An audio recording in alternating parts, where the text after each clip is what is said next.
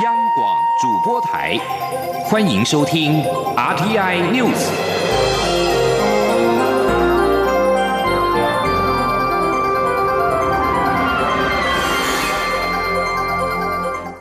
听众朋友您好，欢迎收听这节央广主播台提供给您的 RT News，我是张顺祥。针对法国发生的恐怖攻击事件，外交部今天严正谴责恐怖攻击以及宗教极端主义，强调台伐共享民主、人权跟宗教自由理念价值。对法国的恐怖攻击，就是对共享价值的攻击。外交部重申，促进宗教自由是我国的重要核心价值。未来持续跟理念相近国家深化合作，为民主自由等核心价值做出贡献。请央广记者王兆坤的采访报道。法国近来发生多起恐攻事件，外交部长吴钊燮三十号上午致电法国驻台代表公孙梦，代表蔡英文总统向遇难的法国民众及家属表达诚挚哀悼慰问。并代表政府与人民强烈谴责恐怖攻击及宗教极端主义。吴钊燮强调，在此艰难时刻，台湾会与法国政府及人民团结在一起。外交部表示，台湾与法国共享民主、人权及宗教自由理念价值，对法国的恐怖攻击就是对共享价值的攻击。民主社会对于不同的宗教信仰应予尊重，并透过对话解决不同信仰的看法。外交部基于我国人权立国的理念，严正谴责近日在法国所发生的恐怖攻击与极端主义。宗教自由议题持续受到理念相近国家高度关切。美国国务卿蓬佩奥二十九号在印尼就以此为题发表演说，痛批中共打压各种宗教信仰者，对宗教自由带来最严重威胁。日前举行的第二届台美印太民主治理咨商总结会议。以及外交部款宴我国无任所大使等场合，我政府都强调促进宗教自由是我国重要核心价值。外交部发言人欧江安说：“我们未来呢会持续的跟美国以及相关的这个民主的国家会持续深化合作。那会锁定的这个呃领域呢，包括促进宗教自由哦、透明的政府，还有公正的选举哦等等，这都是我们很重要的一个民主自由的核心的价值。”外交部重申，台湾不仅要捍卫民主自由，维护自身民主成果，也乐愿为区域内的宗教自由及民主发展贡献心力。并积极与美国等理念相近国家持续共同合作。中央广播电台记者王兆坤台北采访报道。户政系统近来多次的宕机，民进党立委刘世芳二十九号在立法院司法及法制委员会质询的时候，指系统设计师是上海人，户政系统恐怕会有资安疑虑。内政部长徐国勇今天在立法院受访时表示。经过查证，沪盛系统的设计师并没有中国人士。徐国勇表示，内政部跟厂商的契约规定的很清楚，不可以有中国人士。立委爆料之后，内政部也展开了初步的查证，确认名册当中没有中国人士。徐国勇表示，基于谨慎，内政部也将资料交给相关的单位进一步的查证。振兴三倍券效果显著，已经有百分之九十六的民众领取。经济部预估到年底带动效应可以超过新台币两千亿元。针对有地方县市首长建议延后三倍券的使用期限。经济部长王美花今天在立法院受访时表示，延后使用期限姿势体大，目前经济部还没有具体的想法，相关建议都会在行政院的会议当中加以讨论。王美花说：“因为现在其实呃我们很民间很热络哈，那也非常好。那呃三倍券之外，其实还有其他部会有一些相关的。”像爱心旅游啊什么的等等的，那我们其实都会在院里面去讨论整个情况的情形。诶，应该是就是像这种事情，一定是会在院里面整个一起去讨论的啦。嘿，好。二零二零台北国际旅展今天在台北的南港展览馆盛大登场，蔡英文总统特地出席开幕典礼，为观光人打气。他表示，台湾有许多地方拥有世界级的景观跟美食。政府近期的国旅补助，创造新台币六百三十五亿元的观光效益，也期待国人在四处旅游之后，对台湾这片土地的美丽跟多元，能够有更深刻的认识。请听记者陈国伟的报道。今年 ITF 台北国际旅展有三十多个国家及地区数百家业者参展，共有多达一千个展摊。蔡英文总统在开幕致辞时表示，ITF 台北国际旅展这几年的规模越来越盛大，今年在疫情影响下仍逆风前行，成为全球独一无二的实体旅游大展。蔡总统指出，国内展开防疫新生活之后，陆续推出三倍券、安心旅游补助等方案，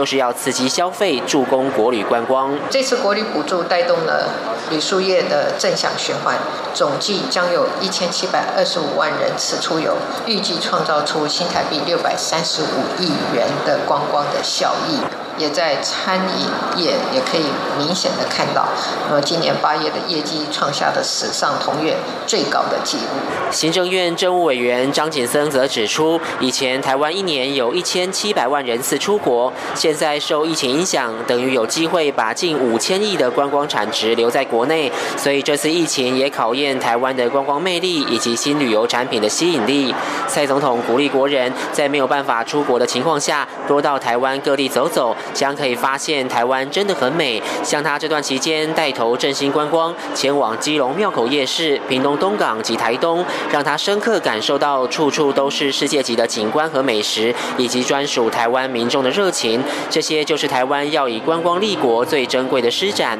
而今年观光局推出的脊梁山脉旅游年，以及明年的自行车旅游年，都是台湾非常适合发展的旅游形态。总统强调，危机就是转机，现在正是提升。台湾观光旅游产业的契机，他要邀请所有业者伙伴们和政府一起动脑筋，让台湾的观光可以好上加好，变得更有深度，也更有吸引力。ITF 台北国际旅展将在台北南港展览馆一馆展出到十一月二号，参观时间从上午十点到晚上六点，最后一天开放到晚上七点。民众如果到大台北地区十六个捐血点捐血，将能获赠门票一张，共限量发送一万张。中央广播电台。记者陈国伟台北采访报道。继续把新闻焦点关注的是，台经院推测台湾的景气是持续的转好。台湾经济研究院今天公布九月的制造业景气灯号，续成代表低迷的黄蓝灯，但是信号值连续三个月上扬，是二零一八年十一月以来新高。对于国际疫情再起，各国在九月下旬收紧限制措施。台经院认为，时序即将进入到欧美年中的消费旺季，加上禁令没有之前严格，推测国内制造业的景气动能持续转好。请记者杨文军的采访报道。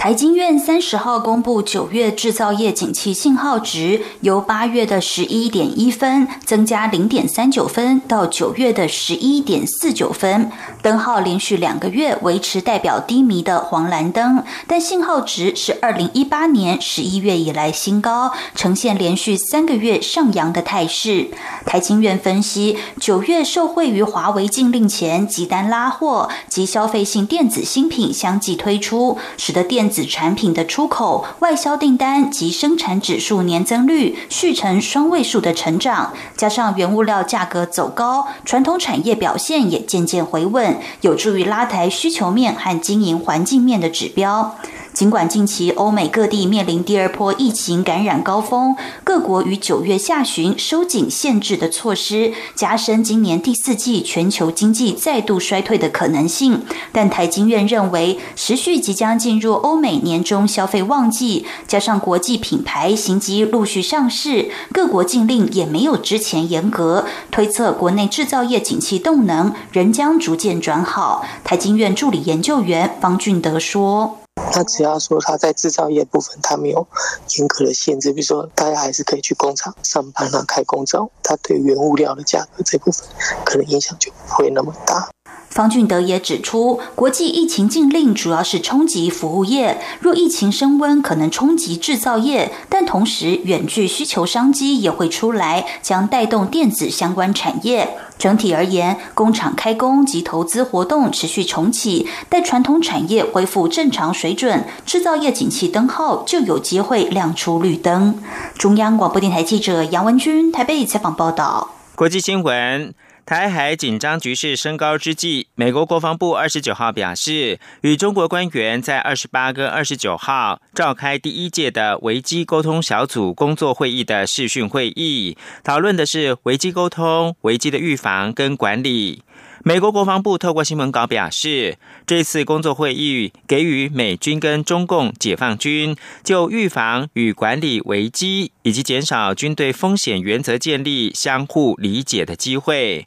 双方同意在危机期间建立及时交流机制的重要性，以及保持定期交流管道，以预防危机跟进行危机之后评估的必要性。这一次危机沟通工作会议由美方召开，美方代表团成员包括了国防部长办公室、参谋首长联席会议、美国印太司令部代表；中方的代表团则包括了中央军事委员会国际军事合作办公室、中央军事委员会联合参谋本部与解放军的南方战区司令部代表。中国国防部发言人吴谦当地时间二十九号在线上记者会表示，中美军方高层在二十号通话，同意加强沟通管控分歧，也证实双方举行危机沟通工作小组的视讯会议。他并且表示，中美双方还商定将在十一月中旬以视讯会议的方式展开二零二零年度中美两军人道主义救援减灾研讨交流活动。美国大选倒数五天，未来四年白宫由谁当家快要揭晓了。华府智库专家葛莱仪表示。不论谁当选，美国对台军售都将持续。若民主党的拜登上台的话，美台交往将转低调，但签自贸协定的几率反而是会提高。格莱伊表示，拜登只要当选的话，美台交往会以比较不公开的形式进行，因为拜登政府会避免用可能损及台湾的方式挑衅中国。他说：“刻意挑衅中国国家主席习近平，或迫使中国做出回应，不见得对台湾有利。”此外，美台 FTA 若想要有进展，最起码要等换新的贸易代表。拜登若上台，美台可能有新的开始，因为他的政府能够体认美台在重视民主与人权议题上面的共通性。在这个背景之下，他认为双方有机会展开 FTA 的协商。美国总统大选的同时，国会也将改选。格莱伊分析，美国国会挺台的声浪强劲，不会因为几位有台的议员选书或者是离开而有所改变。未来议员也会持续的提出法案对抗中国。美国这一次国会总共改选是四百七十个席次，包括了参议院一百席当中的三十五席，以及众议院全部的四百三十五个席次。持续把新闻焦点关注的是美国。零售业的巨擘沃尔玛二十九号表示，在费城本周发生动乱之后，他们计划在美国将枪支跟弹药从展示区当中移除，以确保员工跟顾客的安全。沃尔玛表示，仍持续销售这些物品，但是不会展示枪支和弹药。在美国的约半数店家都有销售。费城警方二十六号下午射杀一名黑人年轻人，引发接连两个晚上的街头示威，并且发生了劫掠跟暴力事件。二十八号宣布宵禁，沃尔玛因而做出了这项宣布。费城市长肯尼表示，二十九号晚间不会实施宵禁，但是鼓励民众留在家里。以上新闻由张炫祥编辑播报。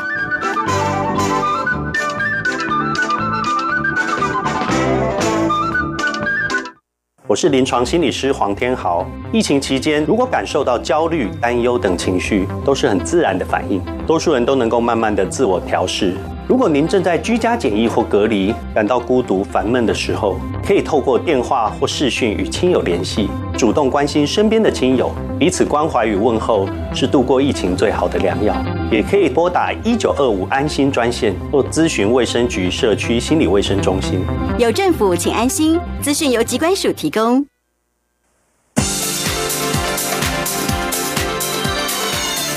是中央广播电台。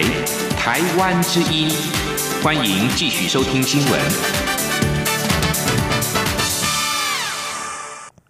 各位好，我是主播王玉伟，欢迎继续收听新闻。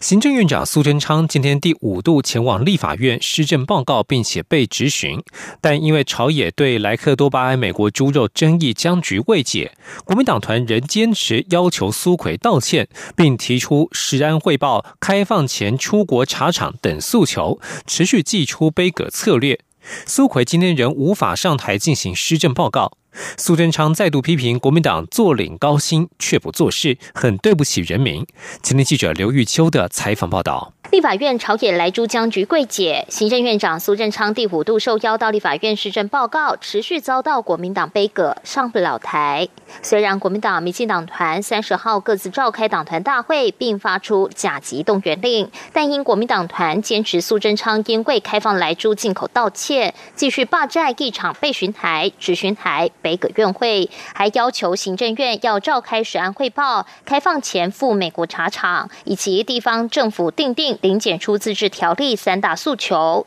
即便民进党团强势清场的传闻不断，但始终没有进一步动作，于是院会又陷入空转。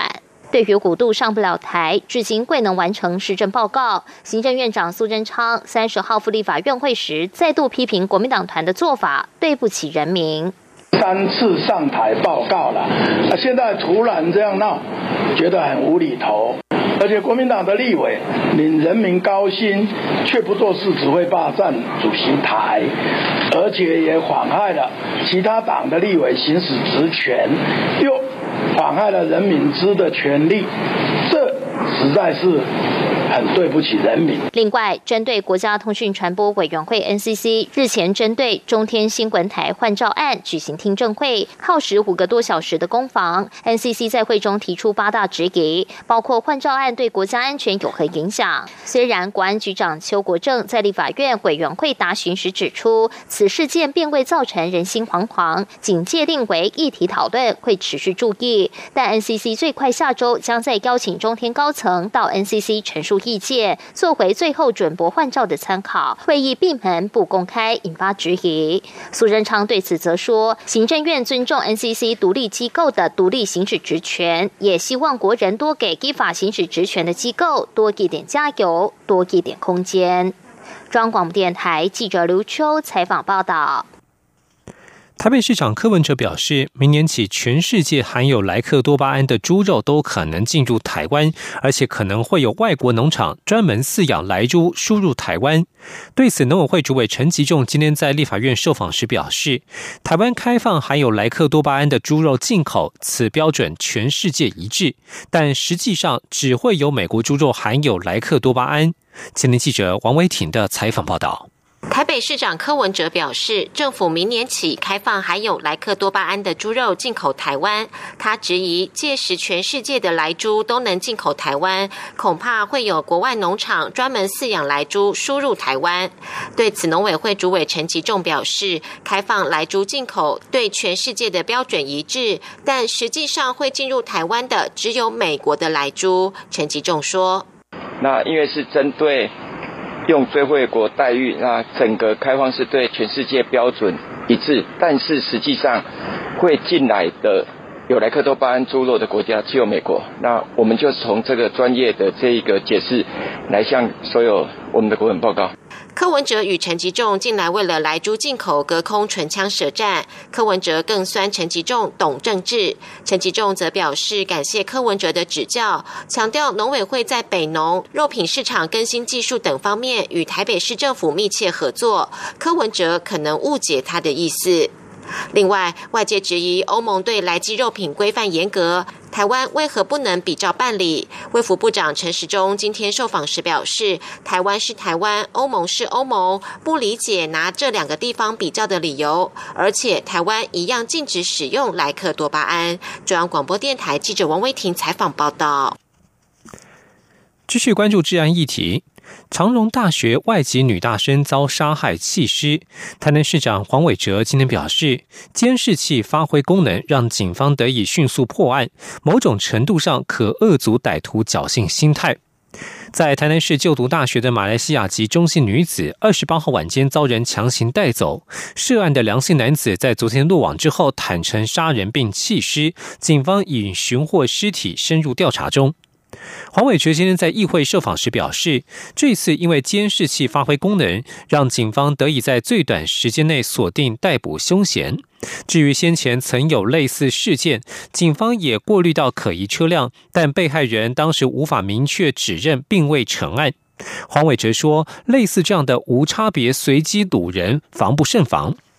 他强调，将要求警方强化与校园宿舍区域的连线和巡查，提高学生住宿租屋区域的见警率，加强路灯照明和监视录影设备，以保障市民和学生的安全。希望此案女大生是最后一件校园安全的憾事，也希望从这个案例学到一点经验和教训。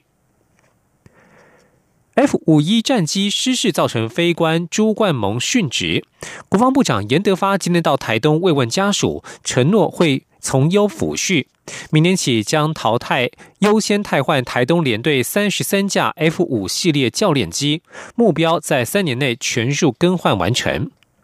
严德发今天上午到台东殡仪馆慰问殉职飞官朱冠蒙的家属，朱冠蒙的妻子家属难掩悲伤，数度激动落泪。严德发表示，上个月才看到朱冠蒙在九三军人节的演出，对他活泼开朗的个性印象深刻。严德发表示，蔡英文总统很关心家属后续的安抚、照顾以及失事原因调查，只是会从优抚恤。目前已经成立失事调查小组进行专案调查。媒体询问老旧军机的汰换进度。严德发指出，将分为两阶段，在台东冈山更换教练机，明年起优先汰换台东联队三十三架教练机，预计三年之内将制航基地 F 五系列教练机全数更换，目前都按照计划进度进行。现阶段除了要求空军进行飞安特检，未来也会加强飞安和维护保养的工作。继续关注的是大众运输的新措施。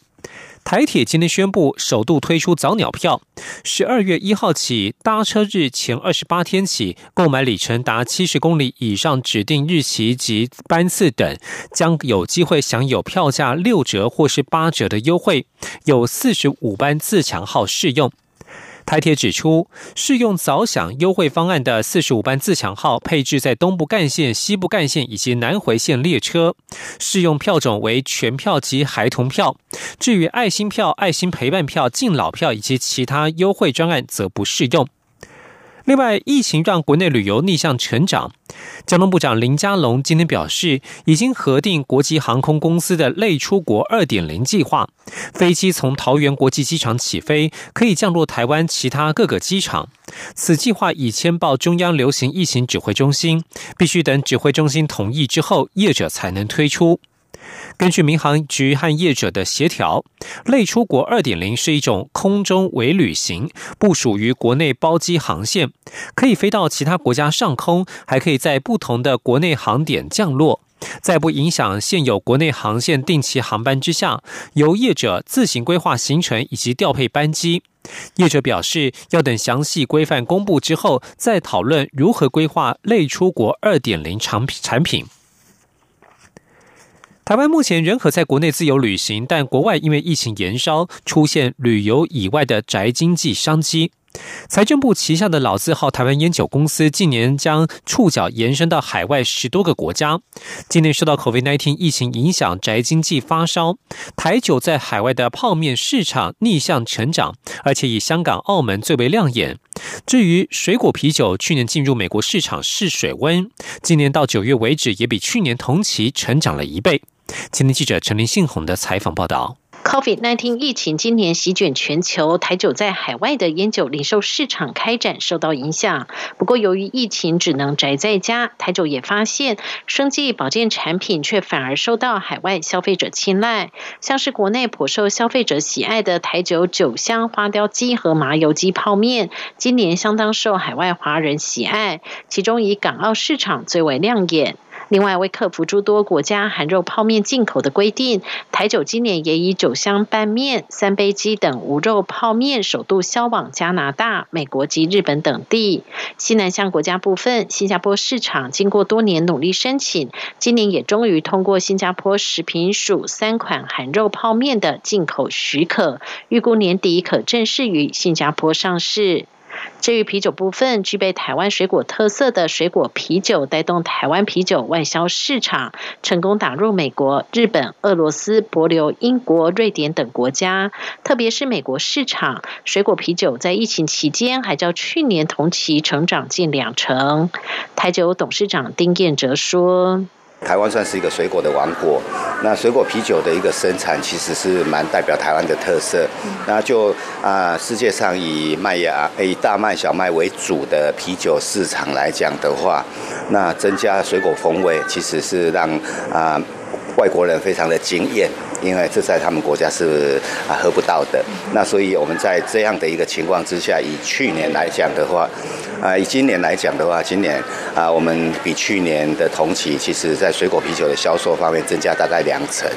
经验者也表示，目前台酒在国外合作的国家有十多个，且针对不同国家的属性，行销不同主力商品。举例来说，像是法国主力产品就是威士忌，东南亚国家是回教的国家，酒类产品有法令和关税限制，就以食品作为敲门砖。日本则为绍兴酒，用不同的操作策略和行销方式，将产品区隔，逐步打开国际市场。而待品牌建立后，在当地拓展市场。就会相对容易。